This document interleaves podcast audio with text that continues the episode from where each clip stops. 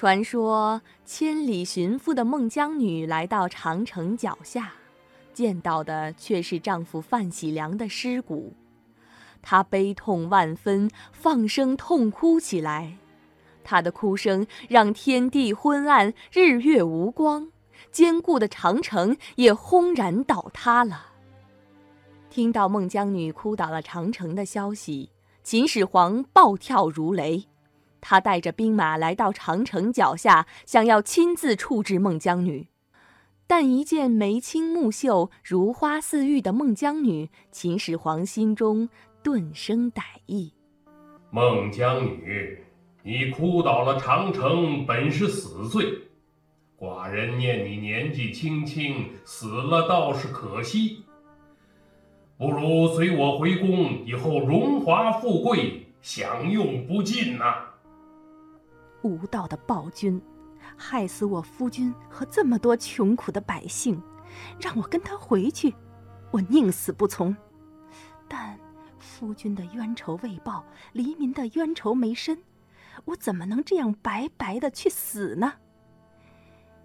要我跟你回去可以，但我有条件。你只要依了我，要什么我给你什么，金山银山都行。哼，金山银山我不要，只要你答应三件事，我便依你。寡人乃当今皇帝，不要说三件，就是三十件也难不倒我。你尽管说吧。第一件，得给我夫君范喜良立碑修坟，用檀木棺椁装殓。好说好说，应你这一件，快说第二件。这第二件要你给我夫君披麻戴孝，率领文武百官送葬出殡。混账！我堂堂一个皇帝，岂能给一个小民送葬？这不是让天下人笑话吗？呃，这件不行，你说第三件。第二件不行，就没有第三件。这，哎呀。管他耻笑不耻笑，谁敢耻笑，我就宰了他。好了，我就答应你这第二件，快说第三件。第三件，我要游海三天。这个容易。好，这三件都依你。不过，这之后你就得乖乖的跟我回宫。秦始皇马上命令侍卫去给范喜良立碑修坟，准备葬礼。出殡那天，秦始皇虽然唯恐遭人耻笑，但为了得到美丽的孟姜女，只好披着麻，戴着孝，三步一跪，九步一叩，紧跟在范喜良的灵车后面为他送葬。送葬完毕，秦始皇跟着孟姜女去游海，只见海上突然狂风大作，巨浪翻滚，孟姜女厉声斥责着秦始皇残暴无道。纵身跳进了大海。